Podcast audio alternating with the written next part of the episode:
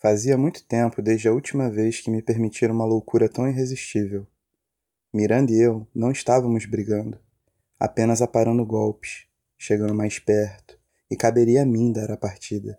Com toda sua frieza tática, seu sarcasmo e agora sua preocupação amistosa, eu me senti encurralado. Tinha muita vontade de berrar. A masculinidade atávica assim o exigia. Minha amante desleal, descarada, com outro homem quando eu podia escutar. Deveria ser simples. Não era a minha origem social ou geográfica que me continha, apenas a lógica moderna. Talvez ela tivesse certa, Adão não se qualificava, não era um homem. Persona não grata. Era um vibrador bípede e eu era o que havia de mais recente em matéria de corno. A fim de justificar minha ira, precisava me convencer que ele tinha vontade própria, motivação, sentimentos subjetivos, autoconsciência. O pacote inteiro, incluindo deslealdade, traição, trapaça, Consciência numa máquina, seria isso possível? A velha questão. Optei pelo protocolo de Alan Turing. Sua beleza e simplicidade nunca tinham me encantado tanto quanto agora. O mestre veio me socorrer. Maquion, me ajuda, né?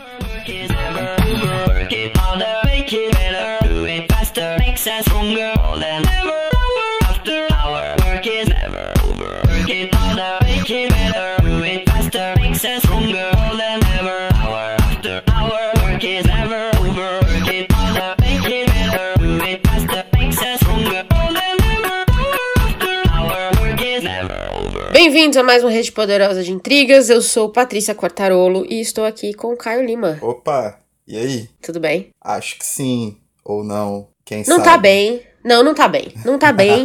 mas a gente vai entrar nesse detalhe daqui a pouquinho. Porque a gente vai falar de um livro que, na verdade, a gente não esperava o que a gente recebeu. Eu não sei você. Realmente, foi surpreendente. É. Surpreendente. A gente vai falar hoje de Máquinas Como Eu e Gente Como Vocês, do Ian McEwan, tradução do Jório Dauster e lançamento pela Companhia dos, das Letras. É, saiu recentemente, um livro que acabou de sair aí do forninho. Já lemos e já odiamos. Caio, conta pra gente sobre o livro. Antes de apresentar o livro, vou falar um pouquinho sobre o Ian, porque eu acho que muito do livro tá ligado, obviamente, a pensamentos e divagações filosóficas dele. Ian McEwan é um autor britânico. No começo da carreira, pelo teor né, dos primeiros romances ali, ele recebeu o apelido de Ian Macabro. Ele é um. é. ele é um cara que é um ateu hiperativo. Os livros dele tendem a muitas contextualizações sociais, né? Então tem livros ligados a questões jurídicas, a questões de época, a questões de clima e alguns livros até polêmicos, como o livro lançado antes do Máquinas como Eu, que foi o Enclausurado, no qual ele conta, ele narra o romance sob a perspectiva de um feto, né? E além disso, ele é autor de Reparação, Solar, Amsterdã, na praia e outros tantos romances. E bom, Máquinas como Eu é um ponto fora da curva no que tange a carreira do Ian como escritor. Estamos em Londres em 1982. Os Beatles ainda estão todos vivos e se reúnem. Alan Turing está vivo. A Inglaterra perde a Guerra das Malvinas com a Argentina e isso coloca a Dama de Ferro, Margaret Thatcher, numa situação muito delicada, pressionada principalmente pelo Partido Socialista, na liderança do Tony Benn. E dentro desse, dessa recriação do passado, né, está nosso protagonista e narrador da história, Charlie Friend, que é um cara de 32 anos, que passou por várias cadeiras na faculdade e recebeu uma herança e torrou essa grande herança dele na grande novidade tecnológica da época, que era o quê? Um robô, um androide, um androide chamado Adão. Adão. Charlie leva Adão para dentro de casa. Charlie tem como inquilina Miranda, que é uma menina de 22 anos, muito inteligente, terminando a faculdade. Ele nutre um amor platônico por Miranda e a chegada de Adão bota fogo no parquinho. E aí começa o nosso livro aí, né, cara? Essa loucura, essa. Ah, Boa, muito obrigada. Por onde começamos? Vamos falar da parte boa. Vamos falar da parte boa. É, eu gostei da ambientação que ele criou pro Reino Unido. Gostei muito da premissa de Alan Turing estar vivo. Basicamente, o que ele fez foi transportar o Reino Unido que a gente conhece agora para os anos 80, porque o Brexit não deixa de ser também uma pressão num governo conservador por um governo trabalhista. Então, é, as pressões são mais ou menos similares com que a Margaret Thatcher teria sofrido. Ele fala, inclusive, de Brexit no livro. Ele é um grande porta-voz anti-Brexit. Então eu gostei muito dessa ambientação. Eu acho que trazer o Alan Turing de volta, vamos dizer assim, entre aspas, e dar para ele uma história completa, eu achei uma ótima sacada, porque meio que colocou o Reino Unido como extremamente avançado tecnologicamente na década de 80. Eu acho que é uma forma bastante importante e é engraçado como, naturalmente, isso veio calhar com uma das discussões que a gente teve no último episódio, né, do Os Últimos Dias da Noite, sobre a valorização do cientista. Nesse ponto, principalmente com Alan Turing, ele faz um pano de fundo bem bonito, sabe? Eu achei uma parte muito tocante do livro, assim. Valeu realmente a pena a leitura. Pelo Alan Turing, eu acho que é uma parada que foi muito respeitoso, muito, muito bem trabalhado. Apesar de que quando o Alan Turing aparece mesmo, aí eu já tenho uma ressalva a fazer. Mas enfim, deixa isso pra frente, que são as partes boas do livro, né? Outra coisa que eu achei muito interessante do livro são algumas premissas e algumas discussões que ele quer chegar. Eu acho que é um baita tema. Apesar de ser um baita clichêzão essa questão de você inserir um terceiro elemento na relação, inclusive isso é um grande clichê da própria obra do McEwan, né? Ele sempre tem essa coisa dos triângulos aí e tal. Eu acho que como premissa para você discutir a tecnologia, eu acho que é interessante a ideia. A ideia é muito interessante a ideia de discutir essa parada me, me apetece, eu acho que é bacana. É, ele querer discutir isso nesse momento, é, existe um, um substrato bastante grande que a gente pode mergulhar para poder referendar a escolha dele pela temática da inteligência artificial, assim. Então, é, é uma outra coisa que vale ser ressaltada. Uma outra coisa que eu gostaria de ressaltar é a Miranda, que é uma bela personagem. Ela é, para mim, a melhor personagem do livro ela é mais tridimensional, é a que mais tem facetas a mostrar e as mostra de maneira mais natural. E é isso. É, eu concordo. Eu acho que tem coisas boas no livro. Inclusive, eu já começo. Acho que é bom a gente dizer o seguinte: nós não somos críticos literários e a crítica literária parece ter gostado muito do livro. Eu li muita coisa positiva. A maioria do apanhado de resenhas que eu li são positivas. Algumas são médias, mas eu espero que vocês escutem tudo pra gente poder justificar o que a gente tá falando aqui. Então nós lemos o livro até o final. é importante dizer. E aqui são opiniões pessoais de leitores. Diferente de muita gente aí que lê o livro pela metade e faz vídeo para comentar, a gente se preocupa em ler o livro todo, assim, só para ficar bem claro. Mas a verdade é que a gente, de fato, não gostou do livro. É justo dizer isso? Cara. Eu queria ter parado na metade. Eu vou te falar uma coisa. Várias vezes eu tive essa vontade de jogar esse livro pela janela. Mas eu fui firme e forte e terminei. Tem coisa coisas que me incomodam demais no livro. E aí, tipo, me incomodam tanto que eu não consigo deixar passar, sabe? Ainda mais para um autor que é cotado para ser um Nobel, assim. É, são coisas que realmente me incomodam num lugar que me dói. então vai, vamos começar a lista então do que a gente não gostou nesse livro. Eu já até puxei na frente que o Alan Turing aparece no livro. O Charlie é o maior fã do Alan Turing. Eu acho que ele escreveu um, uma matéria, um livro sobre Alan Turing, uma parada assim. O Alan Turing Turing chama o Charlie para poder ir à casa dele e tal, porque tava vendo já um, umas tretas, né, com os Adãos, Adões, sei lá, e as Evas. E... Porque a, a, fábrica fez, pera, a fábrica fez 25 robôs. Exato. Né, que aí eram Adão e Eva. As mulheres, os, ah, não sei se a gente pode chamar de mulher, mas as, as Evas foram vendidas mais rapidamente. Isso. E os Adão, é, os Adão demoraram um pouquinho mais para sair, mas o Charlie Charlie conseguiu um, mas a verdade é que esses robôs estão espalhados pelo mundo, certo? É, no caso, assim, pelo mundo, mas o universo que ele retrata é Londres ali, e muitos deles estão em Londres. Isso. Mas tem alguns também em países. Então tem alguns do Oriente Médio. Então, assim, a verdade é que são só. Mas são só 25. Acho que esse é um ponto importante, porque ele frisa isso várias vezes. São só 25 e cada um custou 86 mil libras esterlinas. Na cotação de hoje, isso daria mais ou menos um milhão e meio de reais, assim.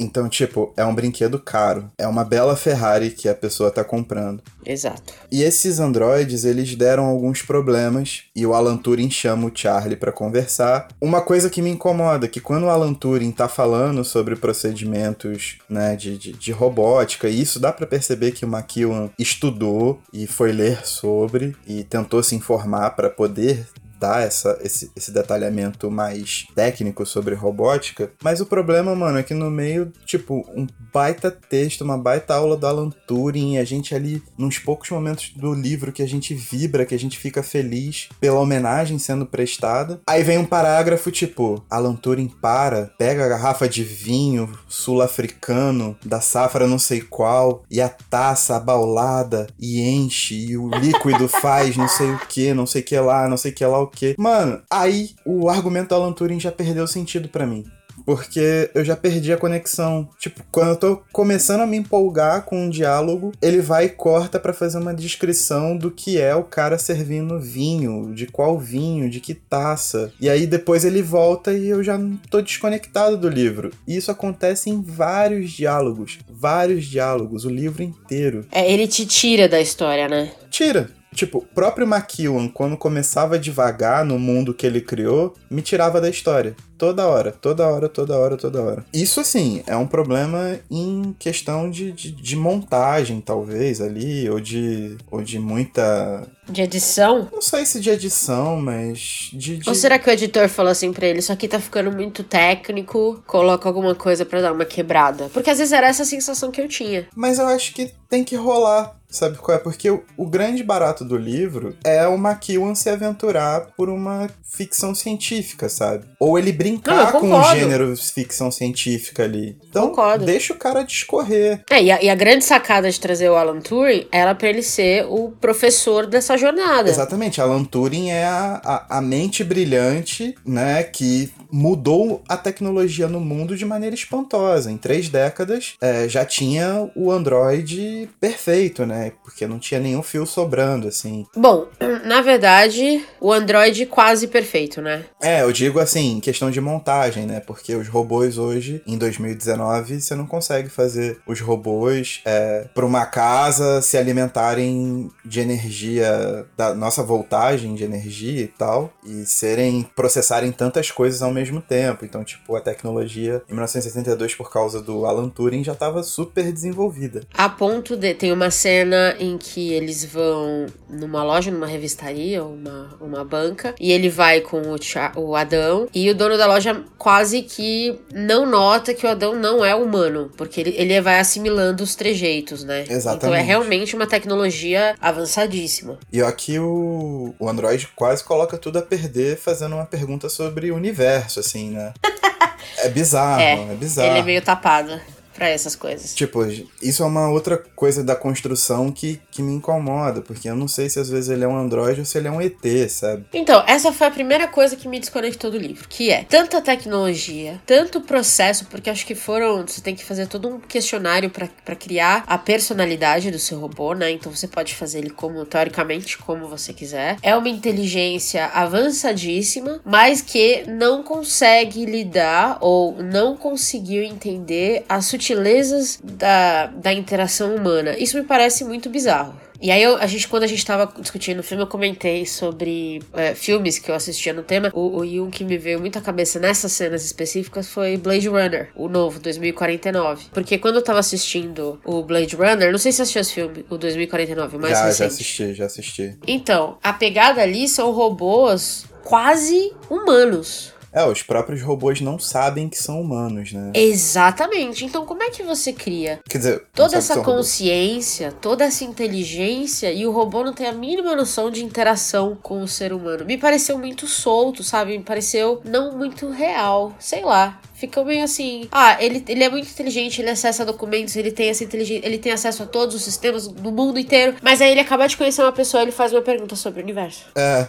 Ah, Weird. Aí vem o segundo problema, que aí eu já acho um problema teórico grave. E isso não compromete a criação da ficção, mas isso compromete o mundo que o próprio McEwan criou, sabe? Eu acho assim, ficção é um lugar livre. A gente pode pensar o que a gente quiser e fazer o que a gente quiser. Mas uma vez que você, dentro da ficção, escreveu regras, né? Tipo assim, uma vez que dentro da ficção você colocou seu mundo lá, mano, não adianta, tipo, você tem que ter uma habilidade suprema para você quebrar aquela regra, para você subverter aquela regra. E não foi isso que eu vi aqui, porque muito provavelmente esse não é um, uma área de domínio do McEwan. Talvez pela própria maneira livre, como ele diz em algum, disse em alguma entrevista, que ele fez o livro, né, enclausurado, e esses são livros mais soltos, em que ele só deixou o fluxo acontecer, isso tenha passado. Mas, por exemplo, no começo do livro, ele define que o robô, ele segue as leis da robótica de Asimov. E ele fala a primeira regra, literalmente, que é: um robô não pode ferir um humano ou permitir que um humano sofra algum mal. Eu vou falar as três regras para a gente poder avançar no argumento. A segunda regra é: os robôs devem obedecer às ordens dos humanos, exceto nos casos em que tais ordens entrem em conflito com a primeira lei. E a terceira é: um robô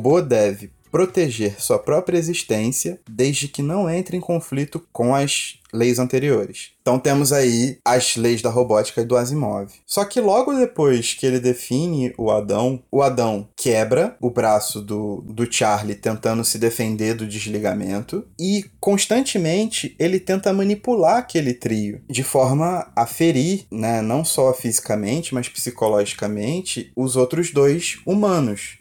Então, assim, se ele estabelece, num primeiro momento, que esse androide é servil para que ele subverta as leis de Asimov, esse contexto tem que ser criado. Eu não posso chegar do nada. E aí, quando chega mais pra frente, os outros robôs, ao entrarem em conflito com as minúcias e as complicações éticas dos homens, eles começam a se desprogramar ou a regredir a programação deles, porque eles viram que iam fazer mal a um humano ou que eles simplesmente não conseguiam comportar essa atividade de julgamento ético que a gente tem uma, o tempo inteiro, saca? Então Adão é o único do rebanho que é capaz de subverter as regras a hora que ele quer, de dissimular, de mentir, de trair, mas na hora do vamos ver também ele tem um, um, julgamento moral super reto com a Miranda, por exemplo, que é quem ele diz amar. Então, tipo, esse meio de campo ele tá muito complicado, ele fica muito jogado. Você não estabelece e você não joga de acordo com as,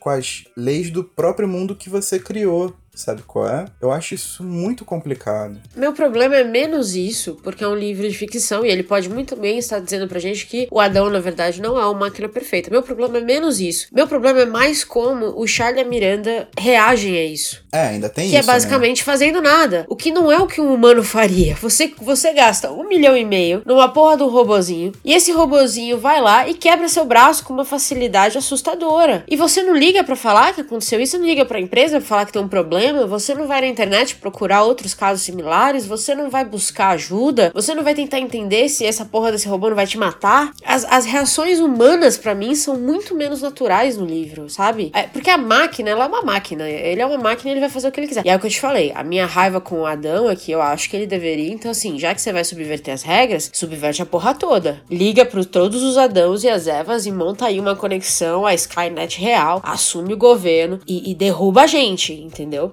Que era, de fato, o que eu queria, que era o Adão fosse essa, essa força de mudança. Mas meu problema é que o Charlie e a Miranda são extremamente passivos ao que o Adão faz. Sim. É, até, até o ponto final, né? Que tem ali, ali uma, um momento de, de, de talvez o, o, limite. Mas assim, cara, que pessoa que você, que pessoa que você conhece que alguém vai lá, quebra seu braço e você fala, puxa vida, vou ao hospital. Eu acho que o Charlie e a Miranda, eles são meu objeto mais pra frente. Mas assim, uma coisa que eu quis frisar é que a própria questão de como ele subverte as coisas sendo um androide, e ele é o único do tipo dele que faz isso, enquanto todos os outros se autodestroem, é muito esquisito. Falta argumento, sabe? Falta a conexão teórica para fazer. E aí, quando a gente assume o Charlie, tipo, logo no terceiro ou quarto capítulo, quando a Miranda vai pra cama com, com o Adão, a reação do Charlie é ridícula, mano. Tipo assim, ele fala que tá puto, que tá puto, que tá puto, mas a primeira coisa que ele faz é ficar pensando, cara,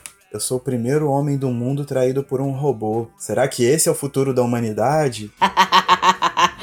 É, é o que todo homem pensa quando toma um par de cono. A filosofia da coisa. Primeiro, assim, porque todo, todo filme e todo livro de robô mainstream, quando coloca essa, essa divagação se o, o, robô é consciente ou não é, sempre usa a questão do sexo e da traição, né? Isso é mó clichêsada braba. Mas. Mas então, tem um outro ponto aqui que a gente precisava levantar nessa questão do robô e sexo. Essa questão de robô e sexo que você falou, concordo, é um clichêzão, mas tem uma outra questão importante, que é a questão de consentimento, que é uma questão que ele traz pro livro na história da Miranda. Então, robôs podem consentir ao sexo, sim ou não? como é que a gente vai lidar com essa questão no futuro? Como é que a gente vai entender se eles têm consciência? Porque o que acontece depois é que o, o Adão se diz apaixonado pela Miranda. Então ele tem consciência de estar apaixonado, se é que ele está mesmo, ou se ele está dizendo isso para manipular a situação, a gente também não sabe, e não fica muito claro, eu achei. Mas ele tem plena consciência de que dizer que está apaixonado afetaria o relacionamento da Miranda e do Charlie. Então, assim, ele é um robô que tem consciência das coisas que acontecem acontece. Então ele fez, podemos presumir, então, que ele conscientemente foi pra cama com a Miranda, que ele conscientemente quebrou o braço do Charlie, que ele conscientemente entregou a Miranda pra polícia. Então é, é assim, ele toma essas decisões de um ponto de vista moral, e ele dizendo que ele tem esse ponto de vista moral muito alto, né? Porque a grande discussão aqui, a meu ver, era essa questão ética entre a psicologia, a moralidade, a ética humana e a ética das máquinas que seriam, entre aspas, perfeitas. Mas que o próprio autor derruba isso, criando uma máquina imperfeita. Sim. Então essa conversa já morreu no meio do caminho.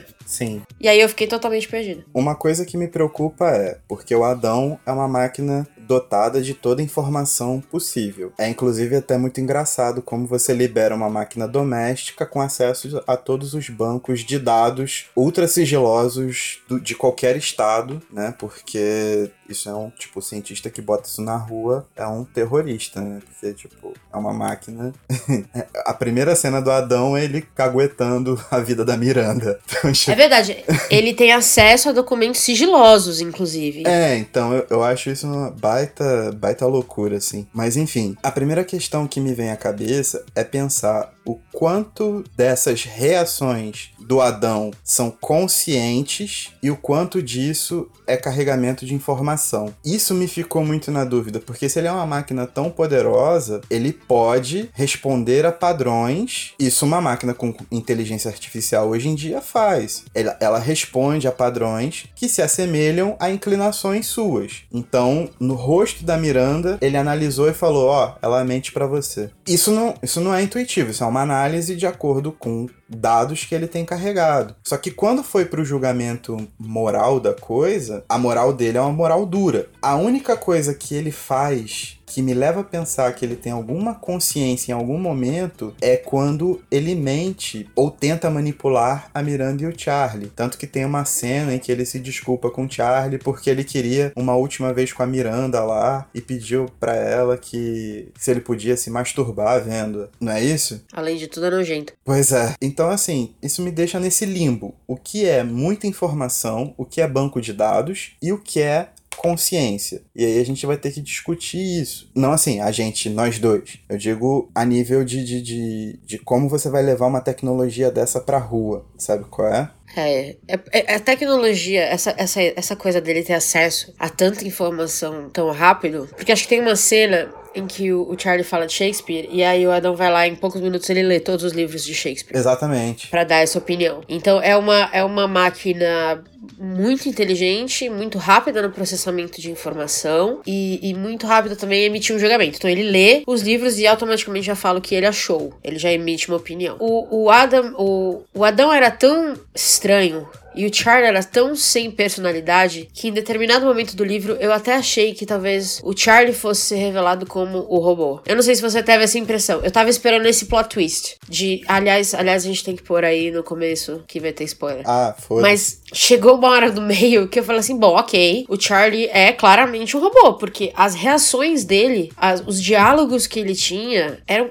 quase que completamente desprovidos de emoção, alguns. Bizarro, muito bizarro. Completamente bizarro carro. E sabe o que eu acho mais bizarro de tudo? É que Charlie é um cara inculto, de 32 anos, que tem a Miranda como inquilina, que torra todas as economias dele e herança e qualquer coisa que ele ganha em artigos tecnológicos. Porém, para validar todas as questões filosóficas, éticas uh, e tecnológicas do livro, o Charlie ele foi expulso da faculdade de direito, ele largou a faculdade de física e é formado em antropologia. certo. Pesca, então tipo assim, Óbvio, não é por causa do cara ter feito uma faculdade que ele vai ser um cara culto. O problema é que durante o livro todo, esse Charlie, ele é de, um, de uma displicência enorme, saca? ele é de, de uma falta de tato, de uma falta de conhecimento enorme. Só que aí, quando ele começa a devagar filosoficamente, aí sim ele é antropólogo, aí sim ele manja de direito e aí sim ele manja de física. Parece que toda hora que ele precisa, que o autor precisava encaixar um, um, uma divagação, aí ele criava um título pro cara. E aí jogou esses títulos todos, essa titulação toda, num cara frustrado, trintão, no meio de uma Inglaterra em crise. Pode crer? Isso eu achei uma parada pois é, muito é, forçada. É o que eu te falei. Se ele tivesse uma Eva, era capaz o autor ter feito ele um ginecologista também. Isso. para ele ter conhecimentos especiais do corpo humano, do corpo feminino. É, é, muito, é muito uma saída fácil, né? Exatamente. Tipo, aí ele ia explicar que, sei lá, a vagina tem sensores e blá blá blá blá blá blá blá blá blá que Exato. Porque ele fez dois semestres de Anatomia Feminina 2. Exatamente. Nessa vibe, assim, nessa vibe. Exatamente. Mais pro final do livro, quando eu já tava bem de saco cheio, real, eu fiquei pensando que uma boa, um bom mote para esse livro teria sido o Alan Turing ser o dono do robô. Eu acho que a gente teria discussões incríveis. E outra, ele não precisaria provar que o Turing sabia das coisas, porque a gente já, já teria essa noção. E ele não precisaria provar que era um grande filósofo ou que era um grande pensador, porque o Turing morreu. Então não teria que ser criada essa aura em torno dele. Ele podia simplesmente escrever essa história. Eu acho que a gente teria diálogos e talvez um enredo muito mais interessante do que um triângulo amoroso. Eu concordo com você. Acabou que o, o pano de fundo todo, principalmente o da questão trabalhista ali, ele não toca basicamente o triângulo que se forma, né? Não validou de muita coisa, nem a Guerra das Malvinas, nada. Uh, o Turing quando ele aparece, é, ele perde o fôlego por causa da descrição do vinho. Os Beatles é porque o Charlie é muito fã de Beatles e eles estão se reunindo para uma nova turnê e tipo, beleza também não. Acabou que o mundo nem precisava existir. Podia ser Rio de Janeiro 2019. Tranquilo. tipo, não ia fazer diferença nenhuma. A não ser a questão de, ah, em 1982 tem essa tecnologia toda. Mas, tipo, para as questões morais e éticas em si, não fazem diferença. E até voltando um pouco nessa questão do, da consciência e tal, eu tinha. Eu tinha até anotado o seguinte, né? Como eu falei no começo do podcast, existe uma um caminho interessante pelo qual ele quer seguir. Porque o Adão, quando ele é comprado pelo Charlie, o Charlie só programa metade dele e para provar que ele quer dividir tudo com a Miranda, que é uma no começo é um baita amor platônico que rola ali, é um, é um datezinho casual e tal, nada sério. Ele deixa metade para Miranda programar. E aqui tem uma questão bem interessante, né? Porque eu, você, o próprio Charlie, a própria Miranda, o próprio Ian McEwan, nós somos indivíduos porque nós sabemos exatamente que somos a soma de todas as construções que nos fizeram chegar até aqui. Somos a soma dos nossos pais,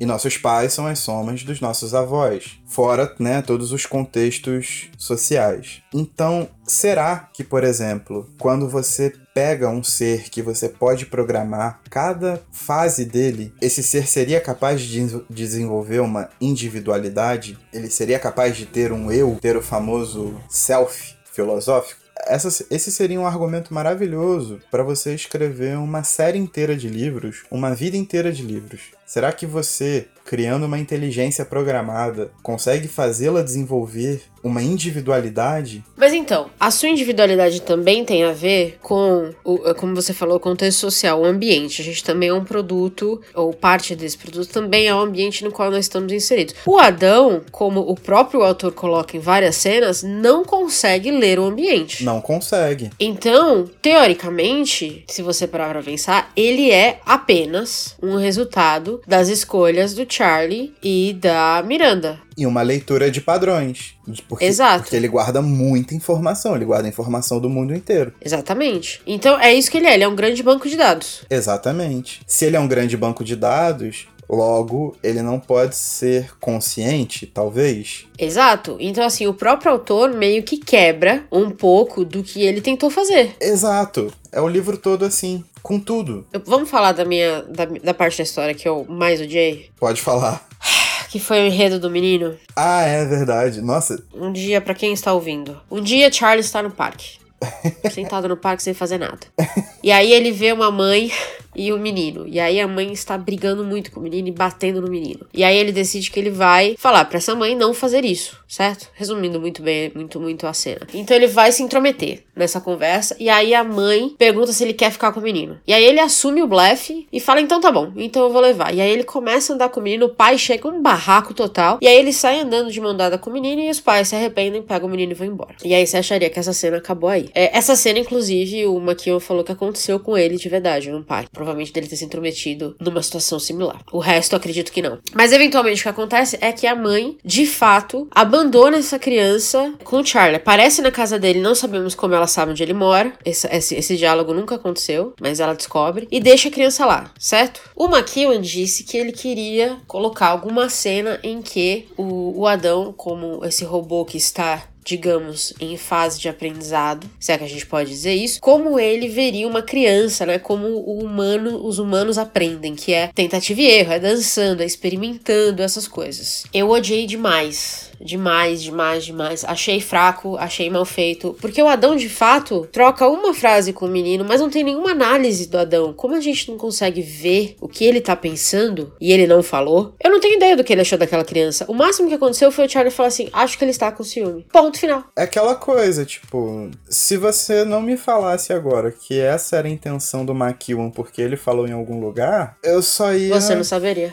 sei lá, sentar e falar, pô, brincou com o molequinho. Porque, Totalmente passável. é, porque Achei, assim, as cenas. Agora, outra coisa seria se o Adão estivesse no parque e ele tivesse se intrometido naquela situação de mãe e filho e ele tivesse feito aquela cena. Essa seria outra cena. Ali a gente poderia ver o Adão talvez formando algum tipo de noção de ambiente, mas não foi o que aconteceu. Ele simplesmente viu o menino dançando com a Miranda e aí o Charlie acha que ele está com ciúmes. E aí você não sabe se ele estava com ciúmes da criança aprendendo a dançar ou da Miranda porque ele se dizia apaixonado por ela. Então todo esse enredo do menino pra mim podia ser retirado do livro e a gente não ia perder porra nenhuma. PN, porra nenhuma. Nada. Agora, outra, outro ponto que eu achei, eu achei que seria fascinante é como ateu e amigo de, de Christopher Hitchens, que foi um dos maiores filósofos do ateísmo recente, vamos dizer assim, uma conversa do caralho seria o Adão com o padre sobre a concepção de Deus. Seria maravilhoso. Seria incrível você poder analisar isso do ponto de vista de uma máquina que não tem essa concepção. Então, assim, tem muita bola perdida do Maquion nesse livro. Tem muita coisa que ele podia ter feito que essa bola caiu. Eu não sei como que não passou isso pela cabeça dele. Eu queria ver essa cena, entendeu? Um robô ultra inteligente, um banco de dados milionário discutindo a concepção de Deus. Imagina que incrível. Nossa senhora, meu Deus.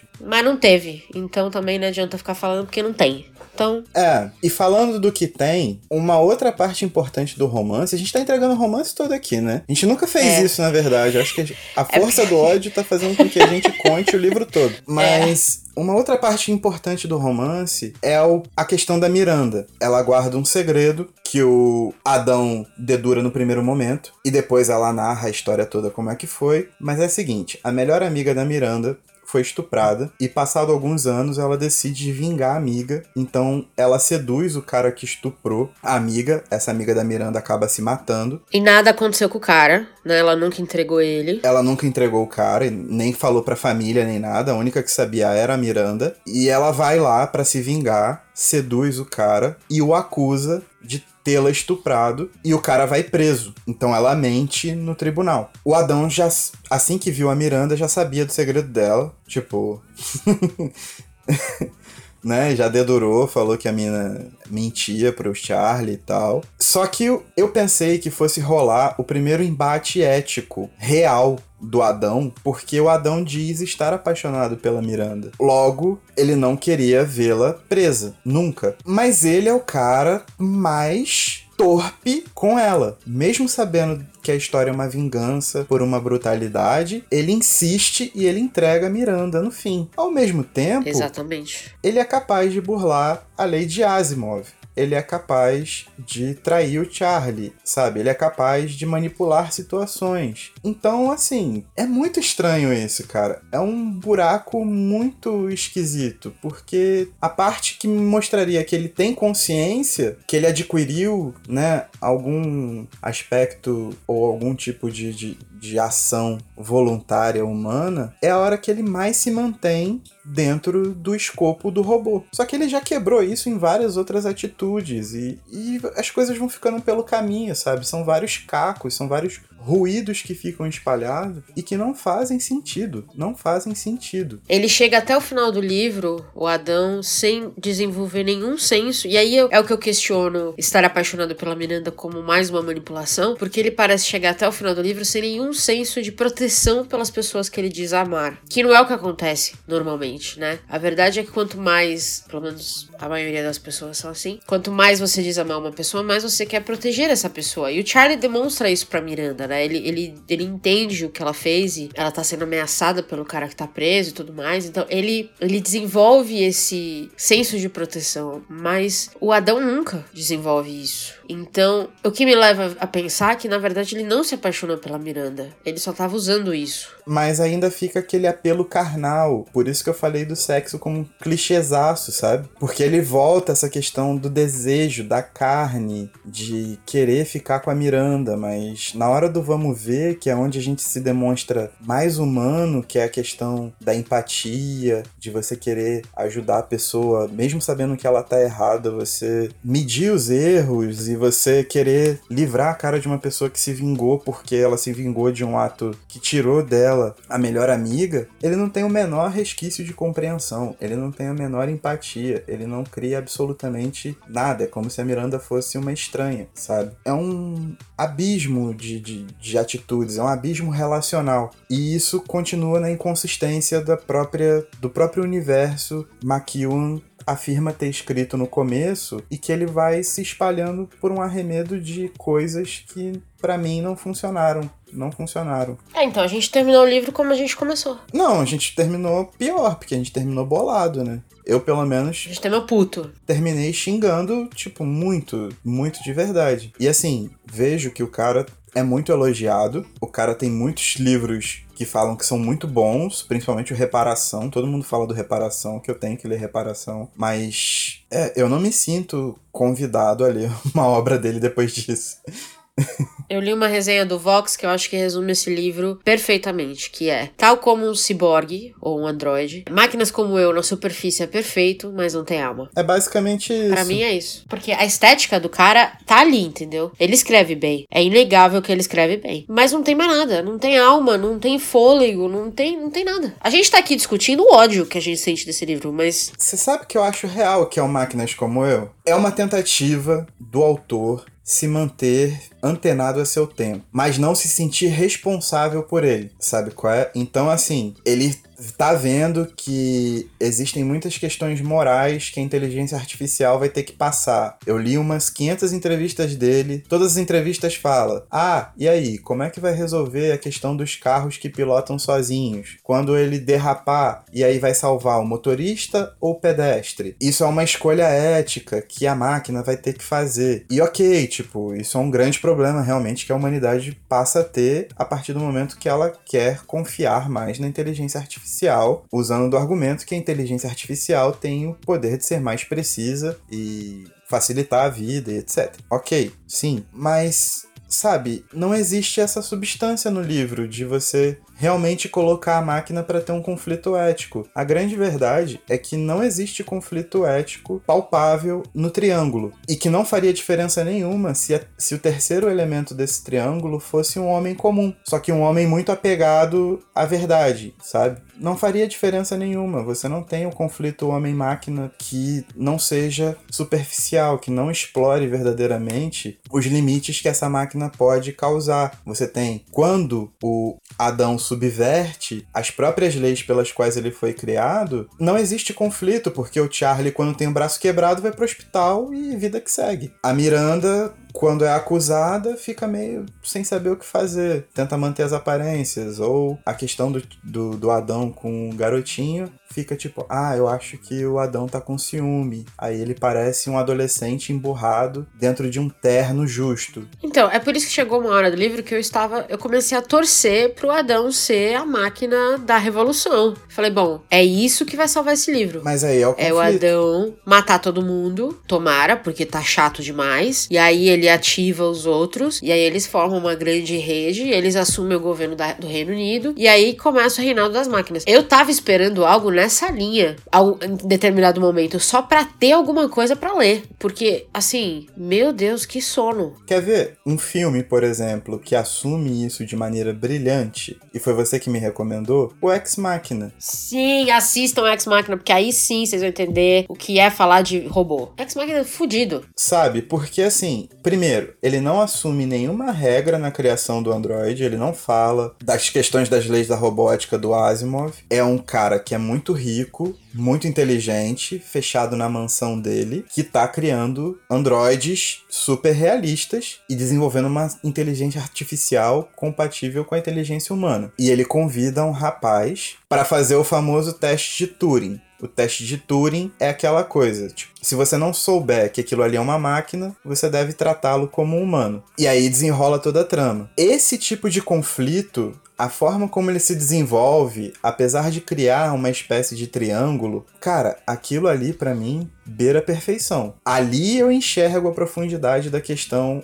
da inteligência artificial e de como seria desenvolver um cérebro artificial que tentasse emular a condição humana, sabe qual é? Ali eu acho que o bagulho pega fogo. O próprio Philip K. Dick, mano, com com Blade Runner, tá ligado? Android sonham, sonham com ovelhas elétricas, né? Que é o nome do livro em si. É uma masterpiece danada, cara. Não falta exemplo bom, não falta exemplo bom, mas... Eu, eu admiro a tentativa do McKeown de escrever sobre algo que ele acha interessante, mas que claramente ele teve que estudar, que não é o meio comum dele. Eu, eu admiro essa tentativa, eu acho que é um risco que, que autores deveriam ter, né? De tentar sair da zona de conforto, mas eu acho que não deu certo. Eu acho que ele tentou trazer alguma zona de conforto dele dele para esse livro. E numa ficção especulativa, como é esse caso, o estilo dele de, de ser filosófico, de tentar discutir essas questões mais, mais, digamos, éticas, morais e psicológicas do ser humano, eu acho que ela perdeu bastante, porque ele não conseguiu construir esse outro lado, entendeu? É, cara, eu acho muito triste você acabar o livro e a grande questão ética do livro é saber se o Charlie é um corno robótico ou se Adão é simplesmente uma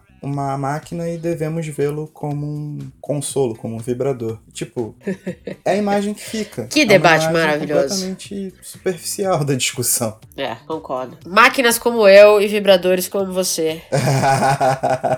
E eu acho que é com essa que a gente encerra, porque eu não aguento mais. Não, cara, meu Deus, isso aí foi. Chega. Foi muito difícil ler o livro. É, se alguém aqui tem outras coisas do McEwan pra recomendar, fala com a gente. Mas assim, o Máquinas Como Eu foi um livro que eu encontrei muita inconsistência, apesar de ser uma premissa maravilhosa. Tinha tudo para arrebentar. Mas aí não deu, né? Hoje não. Como é que é? Hoje não, Faro. Sem tempo, irmão.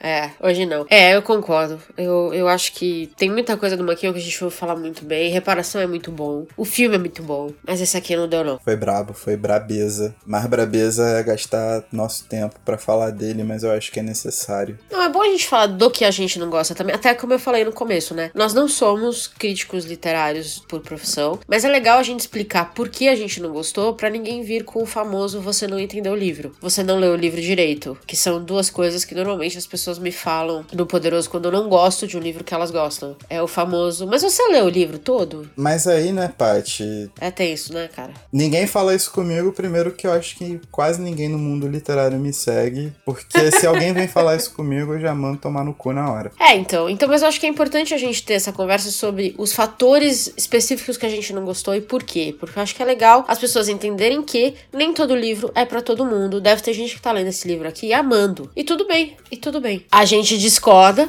claramente, mas tudo bem você gostar de um livro que a gente não gosta, e tudo bem a gente não gostar de um livro que outras pessoas gostam, e vice-versa. Tudo pode, entendeu? Esse é meu ponto. É por isso que eu queria muito que a gente fizesse um, pelo menos um, sobre um livro que a gente odiou, mutuamente, para as pessoas entenderem que tudo bem, tudo pode. É, cara, e uma coisa que é maneiro frisar também é que não é porque o cara é um autor brabo que ele vai montar tudo bem, sabe qual é? Tipo, ele pode manjar tudo de uma área e das outras ele ser muito curioso e não dominar.